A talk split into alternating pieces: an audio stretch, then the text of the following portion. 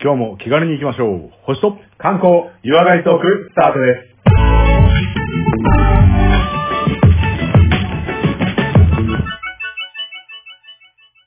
はい。というわけで、ここからはですね、えー第63回、ボリューム2、観光のお話ということで、えーお送りしたいと思います。はい、よろしくお願いします。はい。それでは、レオさんによります、えー観光のお話ですけども、えー今日はどこに連れてっていただけますかはい、えー、お届けします。今回は日本観光について、えー、場所もありますが、はい今回ですね、もう日本観光の、うんもう絶対知っておけっていう人を紹介します。おぜひお願いいたしあまの、す。久しぶりに、あの、うん人観光でございますけど、はいはいはい。絵を描くがありますよね。はいはいはいはい。うん。はい。で、狂ったと書いて、画狂と言われはたい巨匠、はいはい。日本が誇るアーティスト、ほう葛飾北斎です。はあはあはあはあはあ。もちろん、はいはいはいはいご存知ですね。いやそれはもう、いろんな海外の絵にも影響を与えたという、あの、ああ、よくご存知。ねえ、日本の巨匠ですよね、まさにね。そう。で、はいはい日本の観光のお土産で、まず使われてるでしょ。ああ、そうですね。もう日本そうがどこのとは言わないけど、うん日本のお土産で使われてるでしょ。はいはいはい。確かにそうだよね。で、これ知らなきゃダメだなという話ですね。はいはいはいはい。私もで、絶対みんなイメージ湧くでしょ。ょ。あ、そうそう、ミーハー心でいいし、絶対みんな絵が思い浮かぶじゃん、いろんな浮ね。かびます、浮かび赤ま富す。士だとか、波だとかさ、はいろろはあるいじゃはないいですか。。うんうん。で、まあ、多分皆さんは、なんか浮世絵の人でしょとか、なんかすごいおじいちゃんでしょとか、そんなイメージだと思うんですけど、うんうん。まあ、もう少し知っておいた方が、いつもこう、海外から来るさ、はいこう、ソウルやらリングやらジョージが来た時には、うん。なんかこう、Do you know 北斎と聞かれるわけですよ。はいはいはいはいはい。その時に、ああ、なんか絵描きでしょだけじゃ、もう、のんのんのんなんで、そうですね。ぜひ、これを聞いて、い、はやいいや、北斎語らせたらいいですか時間いただいてぐらいのところまでなっていただきたい。うん。うん、ぜひ、学ばせてもいただきます。はい。じゃあ、えっ、と、まあ、うん。えー、ガッツ国際を、まあ、ばっくりと言いますと、まはあ、い基本的には画家です。はいはいはいはい。で、画家で、あの、浮世絵師って言うけど、はい。これ浮世絵師の、えっ、と、浮世絵ってできるのに、あの、絵を描く人、あと、うんその、板にこう彫る人、はい。で、さらにあの、こう、すって浮かび上がらせる人ってこう、3パターンいるんですけど、はいはいはい。つまりこれの下絵を描く、この画師ですね、う絵んうん。はい。師の人なんですけど、うん。えー時代で言うと、うん。えー1760年から1849年という頃なので、はいはい。まあ、ちょうどハレー彗星のに、はあの、ハレーさん死んじゃって名前ついた頃じゃない、 まあ、確かにそのぐらいかもしれない。はいはい。この頃。の人ですと。はほうほうほうほう。い。で、まあ、この人、うんあの、もちろん日本でも皆さん知ってるでしょうけど、もう世界の中でも北斎っていうのはもう驚いてるぐらい、ひょっとしたら日本一名の通ってる画家なんじゃないかぐらいの人ですよと。ああ、確かにそうかもしれない。ああ、はあ、あの、日本はその芸術に関してはまだまだ、ね、ヨーロッパの方には、ブームが、うんうんやっぱ違いますからね。外国で評価されてるという感じはしますよね。そうそうそう。外国の人のこと知ってるまあやっぱりあの、鎖国とかによって、その日は本い独自のこううん文化が発展したってのはやっぱあるので、はいはい、はい。でそれが海外に出てきた時に、なんじゃこれとなったっていうのはありますうんね。うんうんうん。はいはい。で、まあ、その、葛飾北斎っていう名前自体はもうくっそ有名ですけど、うん。まあ、この人はあの、生涯で30回以上、その、ペンネーム変えてるんで、え、そんな変えてんのもう全然もうバンバン変えてますんで、特に名前の執着とかないです。ああの、普通アーティストって名前変えちゃうとさ、過去の作はいはいはい品自分のものって言えないから嫌がったりするんだけど、そうだね。もうこの人。人は、もう、エレーのこだわりが、ただ単に純粋に高い人なので、うん。特に、その、別に名前とかのこだわりなく気分で変えてますね。へえ。まあでも、絵を見りゃわかるんだっていうぐらいな。そう絵を見りゃあったかもしれないよね。そうであーまあ、北斎って名前は、まあ、主なうその代表的な名前として使われてるんで、んうんうん。あ、の、もちろんそれで統一しちゃっていいんですけれども、はい。この人、まあ、もちろんスーパー絵師なんですけど、うん。実は調べてみたら、はい。これ超万世型の天才でした。あ、そうなんだ。え、じゃあももうう超若晩い成時から絵を描いてるわけではないのかな。ありがとうございます。もう、こはいの次をね、はいもうナイスパスをいただすいいて、ません、はいはい。若い。い時からやっぱお話しした方がいいですよね。そうですね。はい。まあ、生涯にわたってどういう、まあ、こういう絵を描くに至ったっていう歴史がやっぱ、絵に現れると思うんいでや。ぜーひ。いいですかじゃあそこから行っちゃって。はいはいはじゃあ、そのね、あの、まあ、何がすごいかっていうのも含めて、い。はい。ちょっとこう、まあ、彼のね、こう、一生と、まあ、生き様をね、あのはいはいはいはい含めて話したいきたいんですけど、はい。まあ、そもそもこの北斎は、あの、世界的な人になりましたよって言いましたけど、まあこれもなんか世界に作品が紹介されたわけじゃなくて、はい。これあの、鎖国時代、あの、出島でオランダとだけこう、主に貿易があったじゃないですか。はい。その時に、こう、まあ、オランダへこう持って帰る時の、こう、お土産なり、こう、調度品とかの、はい。その中の包み紙。うんうんうん。今でもね、こう、包んだりとかで新聞使ったりしますけど、しますね。そんな感じで包み紙に使われていた絵に、北斎の絵があったんですよ。ほー、はい。で、これ見て、あーなんか日本から届いたって言って、こうなんか壺なのかなんかこう出した時に、なんじゃこりゃと。こはいはいはいはい。の絵何ですかってなって、その人の絵をもっと欲しいんだけどって、まあこれでどんどんどんどんその伝わってって、さっきコマさんが言ってくれたように海外に影響を与えたんで、はい。これそもそも海外へのプロモーションとかほぼしてないんですほー、ほー、ほー、ほー、ほー。へー。で、まあちょっと人生を追っていくっていう形に、まあ話を戻しますと、はい。昔から絵を描いてたっていうと、まあ多分描いてました。うんうんうんうん。ただ、この人、えっ、と、一応、まあ、19歳の頃、はい。あの、いその、まあ、先生に弟子入りしてるんですけど、絵の先生に。うん。あの、一応こう、まあ、ペンネームもらって、あ、じゃうあんそろそろお前もこう、名前をね、名乗って、まあ、ちょっとこう、デビューしたらどうだと言われては、いデビューします。はいはいはいはい。ただ、そのこう、何々派みたいな絵があるじゃないですうか。ーん流派が。はいはいはい。で、その流派の枠を超えて、うん。まあ、これあの、天才的なね、よくある探求心ですけど、いやいや、あそこの流派からはこれを学んだ方がいいとか、まあ、はいはい他流派の、うんあの、可能派とかいたりとかするんですけど、ほうほう。あと西洋画とかも取り入れて、いやいや、はいオランダのあの絵は学ぶべきでしょとか、どんどんこう、自分の中で、なんかオリジナルというか、どんどん変化を加えていくんですよ。うんうんうんで、そうするとさ、そういう、まあ、職人の世界だから、いやいはや、いこんなのは先生の教えに反してるとかさ、うん。まあね。あと、こんなの浮世絵じゃねえみたいな感じで、こう、破り捨てられたりとか、な、はいはいなんかこう、意見が合わずに、こう、先輩にこう、喧嘩になったりとかう、ん。まあ、彼なりに頑張って耐えてたんでしょうけど、はい。まあ、天才のあるあるですね。あの、尖りすぎて、うんあの、波紋です。まあまあまあまあ、それは別にそうでしょう。天才がよくあることですよね。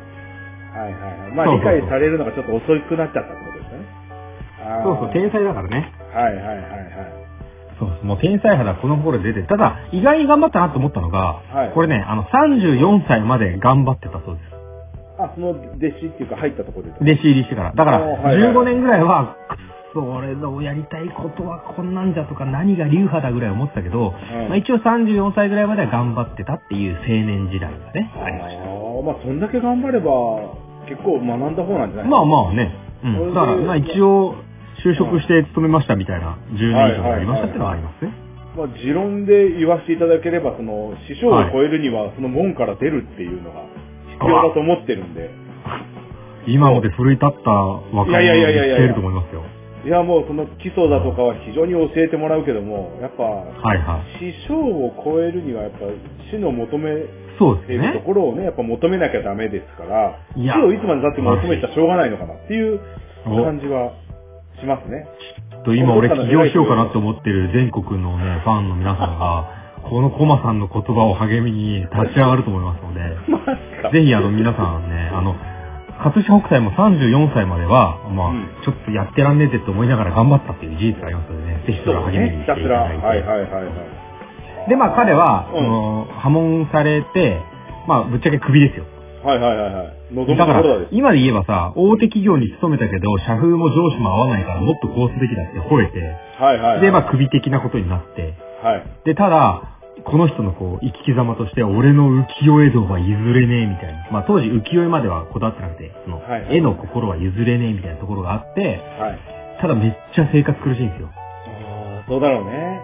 いや、絶対ね、企業入ったん、ちゃんといいね、とこ行ってたのになんで辞めちゃうのって、俺の、その、絵の道に合わねえっつって辞めて、はい。で、これあの、七味唐辛子売りとかをこう街中で歩いて、ええまあ物売りしながら日々過ごして、でもう、こう、餓死してでも、俺はこの道を進んでみせるぜ、マイウェイみたいな感じですね。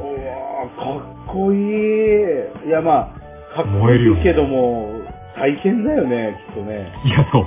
今だからこそかっこいいけどさ、もしこはいはれい同僚にいたりとかさ、結婚してる人とかださ、お前ちょっとはって思うけど、はいはいはいはい。まあ偉人が乗り越えたね、この時代で、まあもうこの頃から彼は、もう俺に師匠なんていねえ。真羅万象、自然そのもの自体が俺の師匠だと言って、もう天才の境地にもうすでに行ってて。うんうわー、すげえ。で、まあこれ、後で考えればですけどう、ん建築家のガウディとかさ、はいはいはいはい。あとあの、魯山人とかさ、うんうんうんうん。ああいう人も、いやいや、すべての学ぶ対象は自然界にあるみたいなこと言ってるから。あー。でもう彼はこのその境地に行っ30たんだね何歳でね、その境地行ってますね。すごい。で、これでまあまあもちろん名前もコロコロ変えていくんですけど、うん。やっとこれ45歳からはい。ぐらいから、ね。もう、この頃からもう中年ですよ、いいとこね。はいはいはいはい。この頃からまさに葛飾北斎を名乗って、うん。で、この時にちょっとね、後世に残る、こう、一つの名作を残すんですけど、はいはいたはだこれ、まだまだ皆様がイメージする、うんあの絵には程遠く、い。ほこの時書いたと言われるのが、うん北斎漫画って言われるやつなんですよ。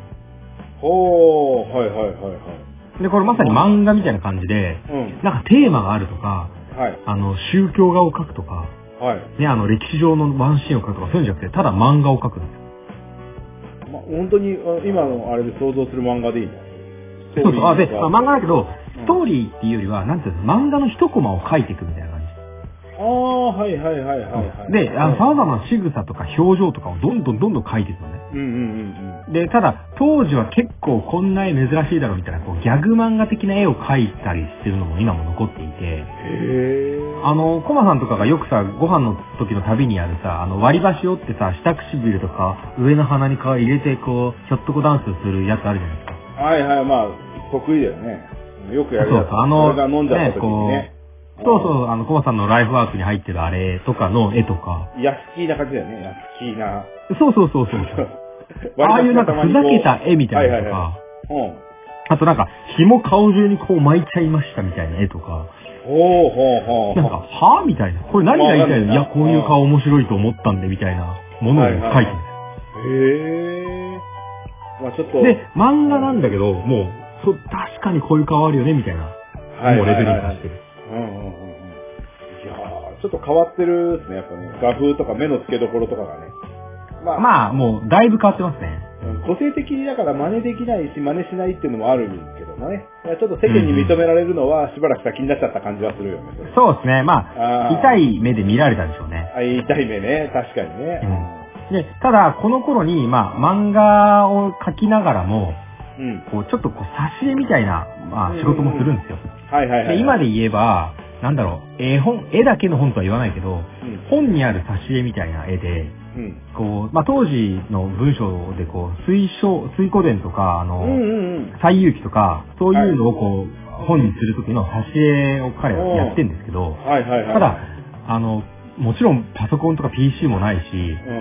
ね、万年筆みたいなものもなく、筆と墨しかないんですよ、もちろん。はいはいはいはいはい。なのに、で、さらに、参考にする写真とかもないじゃないですか。まあ、物語見てですよね。見て、そう。主人で公は、しかうも、ん西遊記ですって言われたって、あ、なんか猿なのね、主人公ははいとか。はいはいはい。ね、あ、こういう技が使えたのねとか、うん、こういうシーンがあったのねって、こう空想することはできるけど、そのモデルにするものって基本ないわけですよ。ないね。ううんだから参考がないのに頭の中とかイメージとかひょっとしたら、ね、ひたすらそういうシーンを狙ってたのかもしれないですけど、んえ、こいつの絵やばくね確かにこれってすごくねみたいな漫画をすでに残してるんですね。おでそれがもうね。ね、もうぶっちゃけもうレベルが違います。へえ。いやもうなんか想像力豊かなんだろううね。んそう、想像力もそう、本当にやばい。文章を今ねあ形にの起こすのがすごいんだ。そう文章が頭の中で出来上がってるんだよね。はいこれは今いはいはい文、絵をちょっとね、紹介しようと思うんですけど、そちらでこう、今、えっとね、これ、あ水ー曜での最有機かなあー見えてますえっと、水光伝かながこの黒い方かなあ、太陽記だこれ。あ、やっぱ、如意棒的なもの持ってるね。そう、尿棒持ってたなんか、鬼みたいのがカーって光っててさ、なってこまれす。今でもなって別になんか、ドラゴンボールですって言われたら、はいって感じのレベルでしょます。はい、え、これ、昔に書いてた。いやいや、江戸時代、江戸時代。マジっすかへえ。でもイラストレーターとかないからね。見事な猿だね。そう、猿だし、なんあかあ、爆発してる感とかさ、こう、登場して、ジャジャーンってやってる感とかさ、この右側の画像なんかパワーの強さうん。すごいっすうね。ん。へえ、こういいうや、も表現すう、るほんんだと、レベルが違いすぎて、はい。ね、これなんかはこう、あの、ほとばしる、こう、なんか爆発の、福間伝からほとばしる光みたいな表現がありますけど、うんうんうんうん。なんじゃこりゃみたいな。今だって十分漫画で通用するような絵じゃあーわかるわないかる。これ、水湖伝のストーリーだな。そうそうそうはあはあはあはいはいはい。で、こう、驚いて、こう、ヒーってなってる人とかも含めるうと、ん何ですかこれっていう。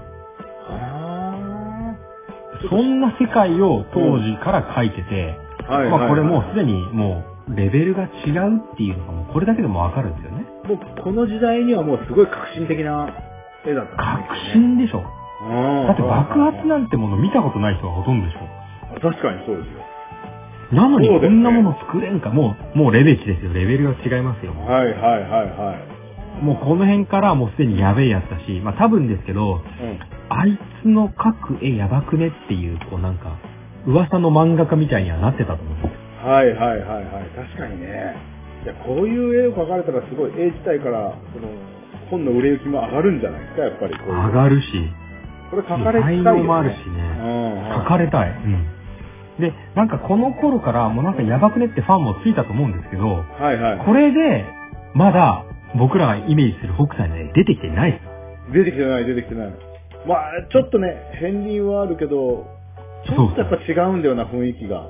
そう、違う。まあ、まだ浮世絵じゃないっていうのもあるけど、うんうん、うん。本当だから、まあ今もね、博物館とかもちろんネットで調べれば、あの、はい葛飾北斎、ね、挿絵とか西遊記とかね、そういうのを打ってば、あの、検索すれば出てくると思うけど、はいはいはい。まあすでに、もうなんていうか基礎がもうレベルが違いすぎる。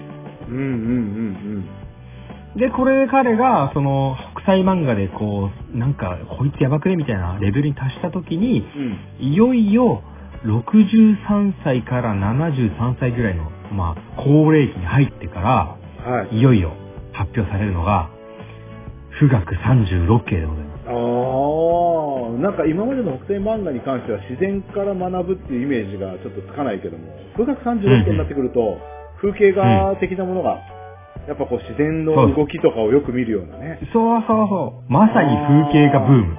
今、はい本当はいコマさはんいが言った通りで、えまあ、浮世絵なんだけど、えはい。あの、当時、その、うん役者の絵とかね、はいはいはいはい。あと美人画、まあ、美人の絵を描くとか、うんうんはいまあ、こう結構なんつうのか、こう、顔とかにテーマを当てたのが、まあ、基本的に二大ジャンルの浮世絵の世界だったんですけど、はい。これで彼によって一気にこう、風景画っていうジャンルがガーン上がってくる。うんうんうんうん。で、この風景画の代表が、その富岳36景と言われて、まあ、富士山が見える景色をはいはね、36個集めましたみたいなもので、はいはいはい。もうこれ70過ぎてから発表ですかへえ、そうなんだ。はら。で、一気にこれで圧倒的なこう画力と、まあいちょっとアイデアと、あと構図ね、ここにこれを置いてとか、全部富士山ドドンじゃなくて、うんこういう絵の向こうに富士山が映ってるとか、はいはいはい。で、さらに絵も、なんか手前で、こう、いろんな大工さんがこんなことやってるとか、そういう普段の生活を描きながらも、富士山。ああ、はあはあはあ。で、これで一気にバズって有名じいちゃんですうーん。よ。で、この深く36景って、まあ実は、あの、46景あるんですよね。うんうんうんうんうん。で、後にはもっと、あの、バージョン2、バージョン3が出て、後に、あの、富岳100景ぐらいになるんだけど、はいはいはいはいはまあその中の一つが、有名なものがたくさん出てくるというですね。い。いやー、これはあれですね、私も今画像でちょっと覗いてますけども、ああ、ぜひぜひ見ながら聞いてください。完全に、その、うん風景画というよりも漫画要素というか、うんだからうん、そうそうそう。構成にこう、雲を、ね、雲でそうね。構図うんうをん切って、下に手前の画像を置くみたいな、なんていそううのそう。構成がちょっと、コマになってるとかさ。そう。ななんんかか、なんかね、研面白いもの究を者がいろんな、こう、組もみのを合わせてね発表してるけうどん、あの、富士山がありますけど、はいはいはい手前でもこの同じ、こう、構図の三角形が成り立っていてとか、こうんのうん桶の丸から見る富士山の景色によって遠近法がとかなんか、そういうのも、まうんあ、彼は数字的に考えたのか感覚的に考えたのかわかんないんだはけいど、はいはい。なんかね、おーって思わせるような構図が完璧なんですよね。ああ、確かにこれは特徴的だと思いますね。でもなんか、ありえない風景ってありえないですよね。その、うん。富士山が見ええて、近くの景観もここまで見えるっていうのはちょっと違和感があるけど、そうそこれは漫画的な作ったそうね。風景っていう感じはするけど、色の使い方とかも面白いですよね。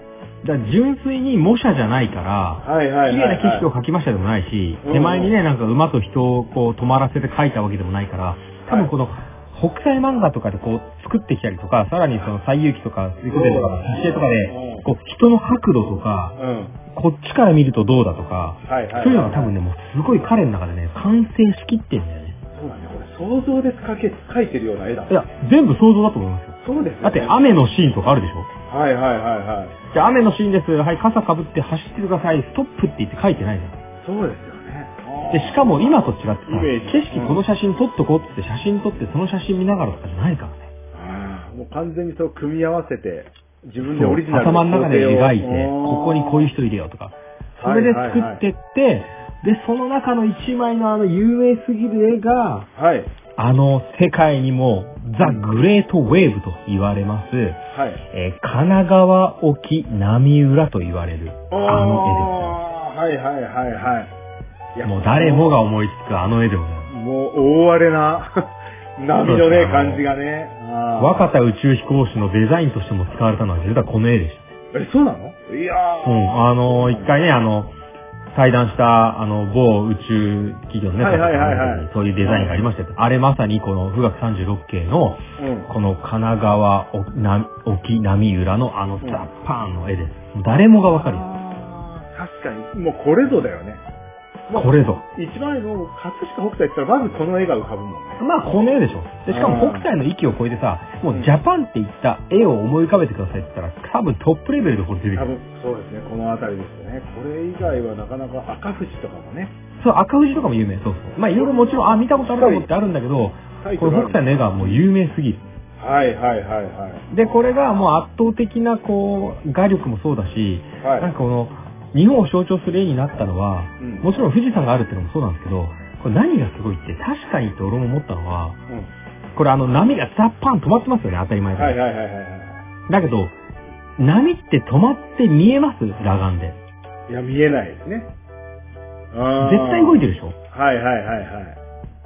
絶対動いてるけど、うん、今でこそシャッタースピードを速めてさ、高速連射とかでさ、波を撮るとあれになるじゃん。まさに、まんま。確かにそうだね。うん。だけど、これを当時もちろん写真なんかない時に参考にするものがないのに、はい。超人的な観察力と、はいまあ、ちょっとした動体視力的なものがあって、うんあこうなってんだ。粒ってこうなってんだ。波の先っちょってこうなってんだっていう瞬間を捉えた一枚が、この絵やばくねってなったんです。はあ、確かにこんな荒れてる日に海行きたくねえもん。ねえし、こういう風に映らないよね。そうだよね。確かにね。今までの波って、まあ、波を描いた絵は結構あったんだけど、なんかこう、うんあの、渦のぐるぐるみたいな感じで表現されることが割と多かっはたいはいはいはい。でもいや、それって、あ、なんか波っぽいよねだけど、実際どうなんつったらこれだったよねっていう衝撃。今多分あれだよね。あの、日本人の人にちょっと波書いてくださいって言ったら多分この波書くもんね。このこの波ぐらいい、印象強いよね。うん、あー印象強い。あーで、さらにこれ多分世界の人も確かにこうなってるって思って、あの、たくさん真似した人がたくさんいますからね。あで、これなんかも世界でいっぱい模写されてまー。うんうんうんうんす。で、これでも彼はもう一大、もう何、もう巨匠の域にガツン上がりますけど、はいまあ、やっとこれ70歳ですからね。うんうん。ええー、確かに万世だわ。万世もいいとこですよ。あもう、これぜひね、あの、まだ俺はやりたいことがやれてないって人はね、もう気にしないでください。もーうんう、うんまだ45歳、50歳で北斎漫画ですから、このそうだよね。人。で、まあ彼がもう長寿だったっていうのもありますけど、はい。まあこれで一気にこう、あの、北斎ブームも来ますが、うん彼この年になって、まあもうね、本当にもう我を求めすぎてるんで、はい。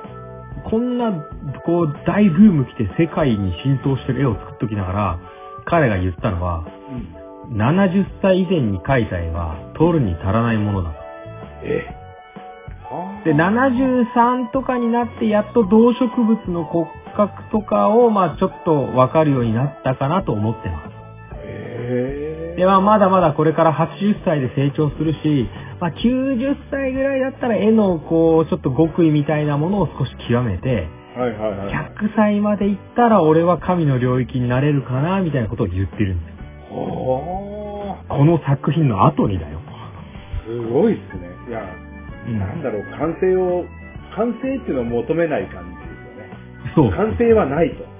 まあよく言うこんなんじゃないみたういな。んもう、これ言われたらもう、あ、そうですか、北斎さんって感じ。いやー、かっこいいなーまあ、ゴールっていうのはもうそれで終わりになっちゃうから、ね、このゴールっていう考え方がないんでしょうね。常にない死を求めてるから、求め続ける。常に進化し続けるっていう感じですよね。もう書くことこそ生きる道みたいな人だからね。あーそれではじゃ確かあこにの人そ妥の協だね、波とかの後にさ、はいじゃあ何やったっけっていうと、うんまあ確かに世界的に有名な絵で言うと、富岳36景なんで赤富士とか、はいはいはいそはい。の波とかなんですけど、彼はどんどん追い求めていって、この後何したかっていうのが意外に知られてないんですけど、はいはい。これ、あの、当時彼もうバンバン引っ越しする人なんで、うん。あの、整理整頓できないんで、1日3回とか引っ越ししたらしいんですけど、えもう汚れたら引っ越すみたいな感じ。はあ、はあ、はアトリエもうこれ無理みたいな。あ、はあ。うんうん引っうん。越す。だからそんな中で彼ずっと江戸をね、転々としてるんですよ。江戸の一つのはいはいはい町を。はい。うんだけど、まあ、彼がそのいたのは今でいう墨田区あたりなんですけど、うんはい。墨田区のあたりでこう転々としてて、今でもあの、墨田北斎美術館みたいなのがありますんで、そこにね、ぜひ東京行かれる方は行っていただいて、はい。で、もう一つ北斎美術館があるんですよ。それが、長野県にあるんですよ。長野なでなんか、ゆかりなんかあんのって思ったんですけど、はいはいはい。調べてみたら、うん。彼、うん。その、富岳36家を作った後に、はい。実はね、あの、長野県に小布施っていう、こう、町があるんですけど、そこを訪れるんですね。はいはいはい。で、これ何しに行ったかって言ったら、うん。当時、あの、天保の改革っていう時で、まあちょっとこあー、聞う、世の中、そうそうそう、世の中もうちょい、ちょ、景気良くしないといけないから、ちょっと芸術とかマジやめてっていう。もう自粛。はい、もう芸術とかやめてください、みたいな。はいはいはいはで、江戸は結構規制がかかっちゃって、い。はい。まあもう、その、まあ今で言う不要不急みたいなもの以外は許しませんみたいへな。だけど俺絵描かくからと言って、まあ彼はこう、当時ね、その江戸で知り合ってた、うんあの、豪商ね、あの商人のはいはいはい。人の、まあ高井鉱山って人がは知り合いにいたんですけど、うんうん。まあその高井鉱山って人はその長野の小布施っていうところの出身だったんではいはいはいはい。す。でまあちょっと小布施行こうかなと言って、まあ200とか300キロぐらいあるんでしょうけど、そこを、うんまあ彼歩いて、ほう80とかだからね、え、すげえ。え、親族に連れてってかれてたのそういうことじゃないいや、まあ、単独で旅行したかどうかわかんないですけど、もう80を超えて、はじいちゃんが、もう当時だって平均寿命とか多分50とかそんなもんだと思うけど、い。いや、すごいな、長寿だな。おじいちゃん、江戸まで、あ江戸から歩いて、この、あのーおぼせ高井鉱山っていう人のところに行っはいて、はい小はいはい布施行って、で、もうそしたらもう高井鉱山、あの、江戸で弟子入りしてるぐらい、もう北斎愛してるから、うん。お先生どうしたんすかみたいな。えはいマジはいはい来てくれたんすかいや、っていうか、もうむしろ俺、あの、先生住む家とか、女中とか、うんあの、アトリエとか、もう全部用意するんで、いや、もう本当もういくらでも絵描いてくださいっていう、まあ、パトロンみたいな感じになります。もう金持ちなんですね、結構ね。あ、もうそう、豪商だから。もうああ、そうそうそう。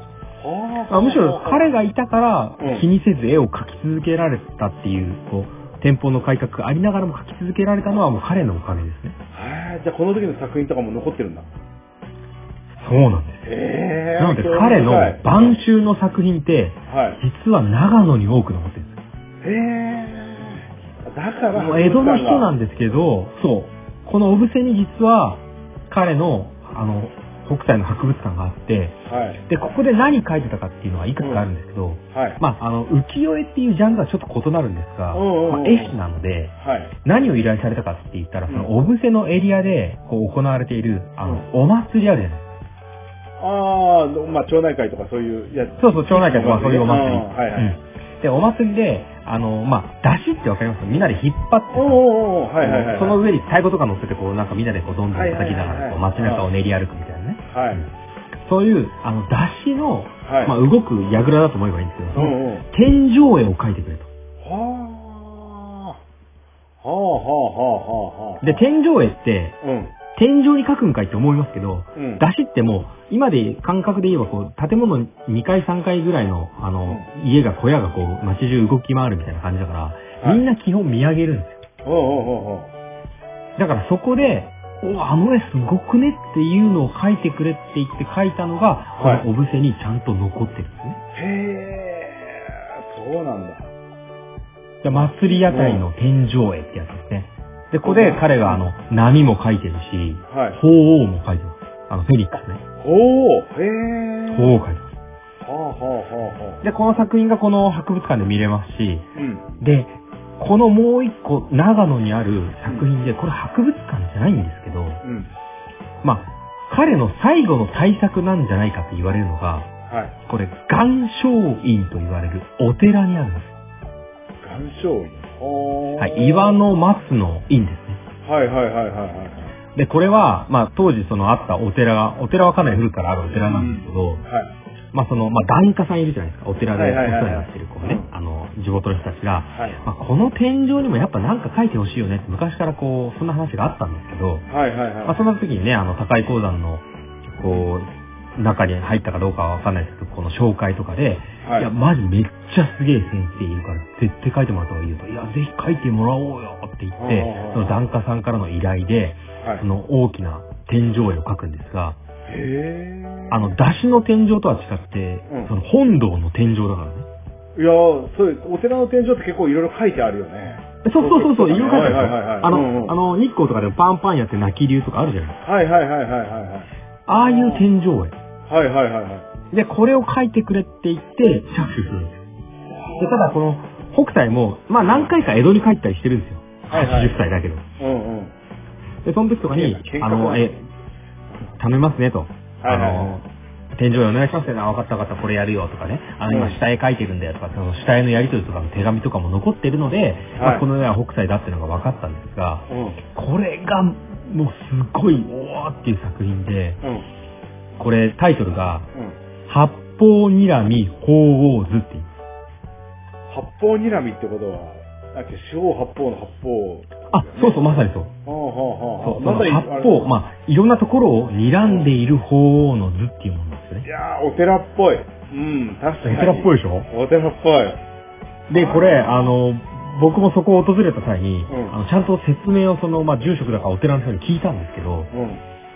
これ、あの、まあ、当時、うもうすでに80歳超えてますけど、何回かお店に来ているうちに、うん。約1年間を費やして書き込まれたと。へえ。で、まあ、もちろん弟子とか、はい。あと、この北斎の娘が、まあ、その才能を直に引き継いだ、また天才絵師みたいな人なんですけど、そうなんだ。その娘とかもね、含めてやったから、まあ、北斎単独かっていうと、まあ、あまり言い切れないので、まあどちらかというと、なんですかね、あね。の、総合責任者みたいな感じで、まあ、北斎がいたんですまあでも、同じ流派というか、恩恵を、っていうかあれだけどそうもちろんもちろんね影響は受けてうんやってるだからまあ、ガウディの作品だけど、ガウディが全部立てるわけではないみたいなは感いじはでいはい書はいいてました。はで、それで、あの、畳21畳と言われる天井画なんで、えあのそんな、に板をはめてるんですけど、い。うんうん。は板をね、こう地面にこう並べて、それをこう書いて繋ぎ合わせるんですけど、い。だからこれはもうとてつもなくでかいので、はい。あの、畳でこう天井を見上げるときもなんか寝転んで見るとか、ちょっと座って遠目から見ないと、わからないぐらい大きいと。視覚に入りきらないんだ。入りきらない。なんか全体を見るのが難しい。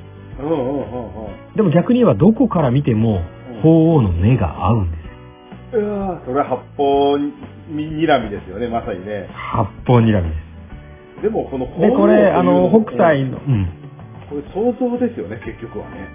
まさにその通り。鳳凰ってのも想像だし、もちろん誰も見たことないから、はこんな絵なんじゃないかっていう、過去にもね、書かれてる作品はあるんですけど、い。はいはいはい。この北斎らしいなっていうのが、うん。あの、鳳凰の絵なんですが、うん。なんかね、あの、ただ単にこう、綺麗な鳥を囲っていうよりは、うん。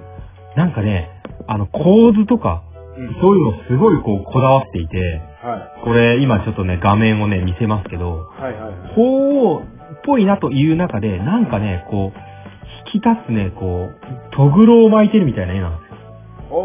おー。んおーおー、えー、どっちが顔だで、これ真ん中あー、はいはいはいはいはいうんうん。で、鳳凰が尻尾とか長いんですけど、ぐわートグロ巻いて、はいこれ鳳凰って永遠の命を持つと言われてるんで、うん。ね、体に苔が生えてたり、そういう緑なんだ。で、さらに尻尾の方にはこう、藻みたいになってたりとか、はいはいはいはい。そういうなんかこう、いろんなものをこう盛り込みながらも、うんこれ作られた一枚絵なんですよ。ちょっとあれだね、富岳36景からまたさらに進化してるのか、雰囲気が全く違うね。全然違う。ちょっとね、こう、威圧感すらある。うわ、あーなんかこれ、みたいな。でもなんかそこういんな絵がう広がってる。ああ、あれだけど、あの、漫画的要素とか、イマジネーションというか、想像っていうのは、すごいの、活かしてるというかね、あるね。そう、活かしてる。だかあら、ね、さっきの話じゃないですけど、うんあの、70歳ぐらいまではもう全然大したことないけど、それ以降になったら、まあちょっと、あの、自然のね、うんあの、骨格ぐらいを描けるようになったかなみたいなこと言ってましたけど、まあ多分彼の中でこれをね、描きたかったし、構造も考えたんでしょうね。ーはで、この八方睨み鳳凰図は、もう、うんあの、今もお寺行ったら見れますし、ーはい。まああの、まあ配管料みたいなね、だいたい払っていただければ、ちょっと説明もしてくれますので、はいはいはいはまあこれで、あの、ぜひね、これは博物館とは違いますけど、見ていただいて、い。うん。で、なんかね、もう、あまあ、睨み図ってなってんだけど、はい、俺はね、ちょっとね、微笑んでくれてる感も感じました。はあはあはあはなんか睨みだけじゃなくね、あはあ。目は合うんだけど、どこにいても、ああ、見ててくれますね、みたいな感じすら感じますね。うん。うんそうなんですかね。はあはあで、まあぜひね、あの、皆さんも目を、あの、足を運んでいただくなり、まあもちろんネットでも見れるんですけど、このはい21畳張りの圧倒的なデカさというのはね、ぜひね、見ていただいて。はい。で、あの、このお寺の人曰く、こう、天井絵っていうのは、ほぼ竜らしいんですよ。ほう、はいはいはいはい。で、なぜかって言ったら、その、天災、あの、災害から守る意味で、はい。あの、雨とか、あ、あ、ダメじゃない、落雷とか火事から守る意味で、この竜が使われることがほとんどらしいんですけど、はいはいはい。まあこれ、檀家さんの思いもあって、うんこれ、天井絵としては、あの、寺院の天井絵としては、唯一ここだけが鳳凰へです。で、これ、あの、描くのに、もちろんこだわりも強いので、ぇー。うん。あの、その、顔料ね、絵の、はいあの、えまあ、絵の具的なものだったりとか、はい。そういうのとか、あと金箔とか、あと鉱石、石を削って貼ったりしたあのおーはい色とはいはいかもあるので、うんこの費用だけでうん、今で言えばはい5000万ぐらいかかって る。え、そんなかかるの5000万。費用だけでこの絵だけで。費用で。すげえ。人件費ですね。はいはいはいはい。で、さらにこれ金箔とかも、うんあの、4400枚使われているって残ってるので、はいはいはい。もうこれは、金かけてすんな。ごいこだわり、色と。あーで、さらにその光沢とかも塗り替えとか修復を一回もせずに今に残ってます。すごい。保存してる方も素晴らしいと思う。だからこれ170年ぐらい経つんですけど、うん。今もそのまま手をつけずにその絵が鮮やかに見えるんですよね。へだからこれぜひね、あの、目の前行っていただいて見ていただいて、ぇー。うん。で、一応、まあこれはね、あの、まあ、そこにいるとね、まあし、ぶっちゃけこう、すごい賑わってるところでもないんですよ。はいはいはいはあの、ポツンと山のふもとにあるお寺なので。い。はい。だけど、なんかね、ああ、170年前ここでこう、北斎とかね、いろんな弟子たちがこう、いろいろ書いた、ああだこうだってやってたんだろうなーって思えるね、静けさがそこにあるんで、いやー、もまうたそ時こ間は旅ぜしひちゃっ行たっ。て、あ、あそう、もうぜひね。ね、時間を超えられる空間っていうのは味わえますので、はいはいはい。まあもうこれでもう90手前ですからね。あ、で、まあ最後に、こすごれいなう、ん遺作と言われる90歳でこの方亡くなるんですけど、そうなんだ。うんで、この八方睨み鳳凰図の後に、うんまあ書いたとされる、うんまあ一応遺作という証明になるのは、北斎が死んだ年の正月に書き始めたっていう記録が残っているので、はいはい。まあ絶筆、まあ最後の作品だと言われているのはが、い。これ、富士山の富士、はい。ね、富士越しの竜と言われるものが、うん最後の作品で残ってます。藤越の。で、これ、藤越の竜っていうのが、はいなんかね、もう、すごい、あーって思い入れがあるようなもので、これ今見てますけど、おー富士山があって、はいはいはい。その奥に、こうう、ん上り竜が、ね、割と富士山に関してはちっちゃく書かれてるんですよ。そうよね。ああ、はあはただなんかこれって、たとえ日本一と称されたとしてあはあ。うも、ん。もっと俺はっていうようなね、表現に俺は感じたんですよ。ああ。いやーそうなんだ。なんか願いが込められてそうですよね。最後の遺作というかうんね、死期を達してなのか知らないですけども。そうかもしれないですよね。はいはいはいはい。いやーで、これ藤井越の竜っていうのが、まあ一応遺作というか最後の作品とされていて、うん。まあこれを書き始めたのが、あの90歳の年なんですけど、はい。その年に、まあ最後、北斎は亡くなられているということが、まあ彼の生涯ですね。藤越の理由ですね。で名前もいいでしょ。いやー、いいですね。確かにね。口がしたあの、日本代表のまだ目指山うん、富士山の上にっていうのがね。す。さらにね。あーまあなのでこの、まあ彼のね人生を別に覚える必要はないですけど、あ、そんな晩、ね、年になって書かれた作品なんだとか、いろんな思いがあったんだなって、うんこれ後半とかはね、あの、絵を、絵の画ね、うん画に、あの、クルーに画狂でしょはいはいはいはい。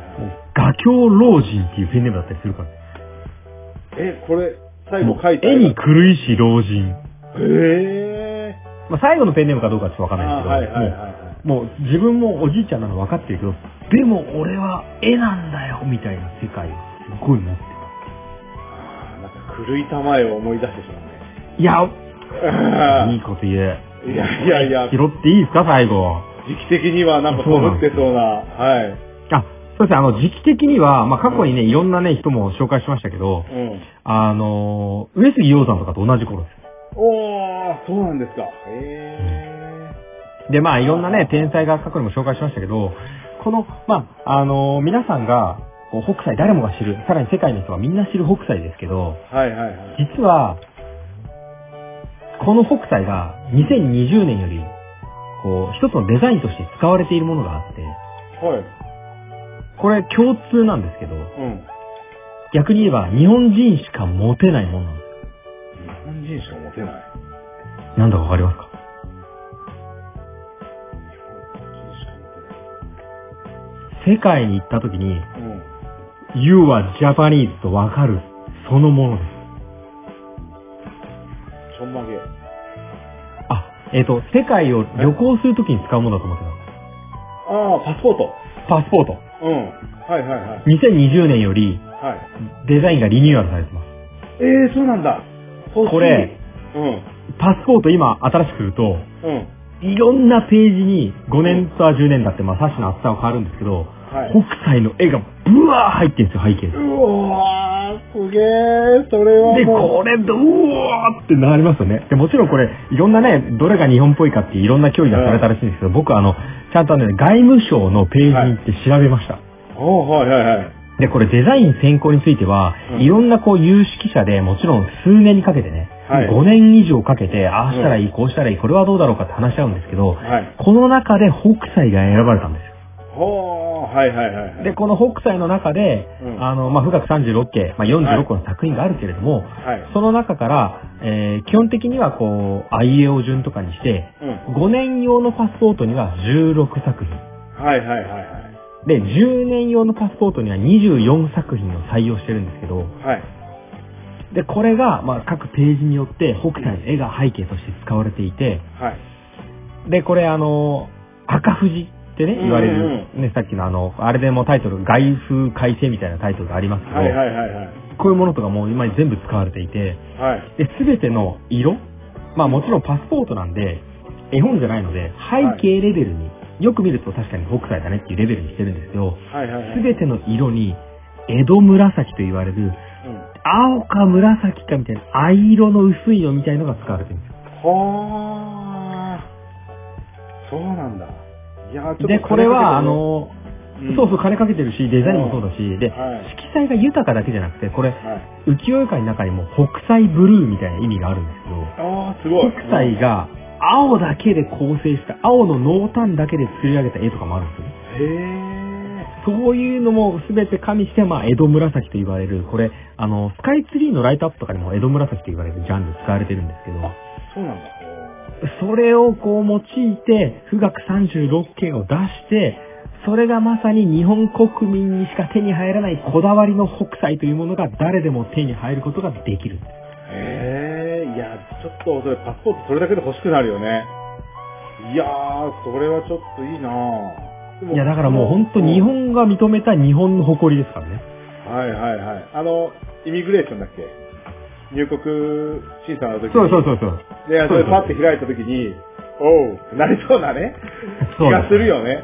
そううですよ。あなたは日本ででねって。うそうそう、余談で言えば、ん。うん。日本のパスポートって世界最強って言われてるんですけど、あ、どの国でも行けるっていう。どの国にも行けるはし、い特別にビザをね、発行するまでもなく、はいもちろん日本人が信じられてるとか治安がいいとかね、そういうのもありますけど、本当に、こう、一番、こう、ビザなしで行ける国がもう190カ国以上あるっていう、もう世界にほとんど行けるっていうパスポートなんですけど、はいはいはいはい。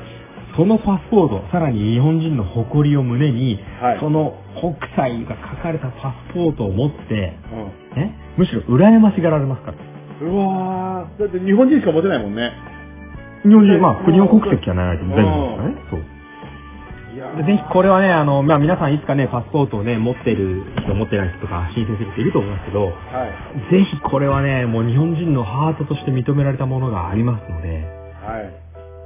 まあこの大器晩成の、まあなんていうんですかね、北斎のこびない、こう、生き方、はい。超大変だと思いますけど、うん。まあなんかね、北斎と照らし合わせて自分の年齢なんかを見てみると、まあなんかちょっと勇気をもらえますし、はい。で、こ。れ、あの、調べてて僕も、あ、そうなんだと思ったんですけど、うん。ね、オープニングでありましたけど、2021年映画化、え北そうな斎。のへー。これ彼の一生が描かれてて、はい。あの、主人公の若い頃はね、柳楽優也とかがね、やったりしますけども、はいはいはいはい。誰で、やあの、安部寛とかも出ます。よ。うん。あ本当いやもうほんとキャスティング見るだけで、今の俺の話聞いて、うわ、高井光さんこいつがやるかとか、はあはあはあ。そういうのぜひ楽しんでいただいて、はい。で、こう、まあ、今まであの、保守と観光でも、あの、いろんなね、さっき、コマさんから言ってくれた、あの、こう、松陰先生の狂い玉絵とかね、はいはいはいはい。えー、義経とか、はい。上杉鷹山とか、あとは千利休とか、はい。何人かこう、日本のこう、誇り的な人も紹介してきましたけど、うん。まあ、まさにこの数々の焦点はさ、日本の魅力の中でも、まあ、やっぱりこう文化と歴史があって、その魅力を知らなかったっていう人は、ぜひこのね、あの、ポッドキャストで知ったって言ったら自分でもぜひ調べてみて、はい。まあ、この北斎っていうのも、まあ、世の中の流れにこう、もがき苦しみながらも自分の意志を貫いて、はい。その思いを、今のこう、僕らの日本のプライドまで上げてくれた人なので、はあはあはあはぜひそこはね、あの、我々がその北斎の思いを知ることで、まあ、引き継いで、ぜひ皆様もこのね、ポッドキャスト聞いた、もうこの時から、いや、北斎すごくねって広めてもらうことで、あはい。もうこれ日本の観光盛り上がりますし、まうあ、んぜひ。ね、この観光盛り上げて、日本の誇りを持つことが世界平和にもつながると思いますので、はい。ぜひ、まあ、私どもね、このポッドキャストを通じて、力になりたいと思います。うん。パスポート持ってその話もしたいよね。日本人の絵、かしかもいや絵はぜひねねっていうのはね。いやあー、なんか、武士道とともに伝えたいというような。いや、そうだよね。日本に個性じゃないけど、日本の個性をこううんうん凝縮したような感じですよね。いろんな国に影響も、そうね他にも影響を与えてるんで、そうそう。いやー間違いないでしょ素晴らしい、ちょっと楽しい話聞かせてもらいました。興味津々です。う。いやあーー、ちょっと北斎パスポート申請しなのきゃね、いや、申請した方がいいよ。んもうリニューアルして北斎を手元に置こう。はいはいはいはい。で、それもで、うこれ日本の外国誇で、りだはかいはいはい。ドヤ顔して出さなきゃいけないね。ら。ドヤ顔して、ドヤみたいな。ドヤ、北ド斎 ヤ。プリースみたいな。いやー。えこれ興味あるのって言ってちょっと説明してあげたい。そうですね。あうん。ー で、そこで、ぜひイミグレーションで、その、北斎っていうのはねって話し始めて、はい、ネクストって言われたんです次へって。いやいやいや、 もうお前といいっとから行けって。あでもね、あの、北斎ね、もちろん話振られたらもちろんですし、この絵見たことあるってなった時には、うんね、あの、海外にすると憧れてるお土産にすでになってるわけですから。はいはいはいはい。だから、それについてね、ちょっと自分が共感できるものがあったら、ぜひいろいろ紹介していただいて、はい。ね、これは日本の観光魅力だと思いますのはい。で、ぜひとも、いい知るきっかけになれば、ということで、今日は終わりとさせていただきます。はい。どうもありがとうございますありがとうございました。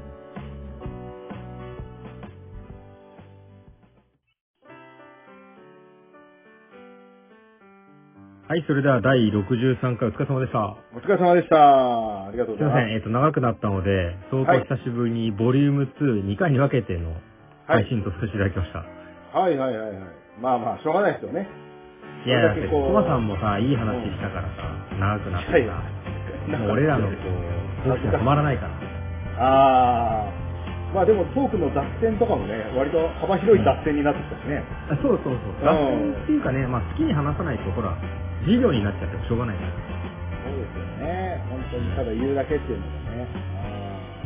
あだからこれはこれで、あの、リスナーの皆さんはね、あの、逆に聞きやすくなったとか言われたら、そうなんだと思いますけど、逆にどっちかのボリューム1の星の話とボリューム2の観光の話、どっちかしか聞かれてねえってなったら、もう本当にー泣いちゃいます。泣いちゃう、泣いちゃう。うんええまあでそんなもこと、ないですよ。やーまあ、あの、楽しかっ皆たさんファンの中には、うん星の、こう、番組で聞き始めたけど観光が好きになったっていうメッセージもいただきますし、はいはいはい。ね、あの観光のつながりでこれを聞き始めたけど、結構最近ギリシャ神話好きですみたいな話をね、いただくじゃないですか、メッセーはい、そうですね。ジをだからもう僕らは知らないジャンルとか興味なかったものでも少しでもこうツンツンできればそれでいいと思そううんですよ。ですね。もう好奇心をくぐってしまえば、もう我々にとっては、もうそれで OK っていう感じですそね。うそう。はい。みんながへーとか調べてみようとか、はい、俺好きかもってなってもらえれば全然いいわけですから。いそうですね。そう思ってもらえるだけで我々としては、あの、同志ができたっていう感じがね、しますねや、そうですよ。もう星間リスナー1億3000万人、基本的にはもう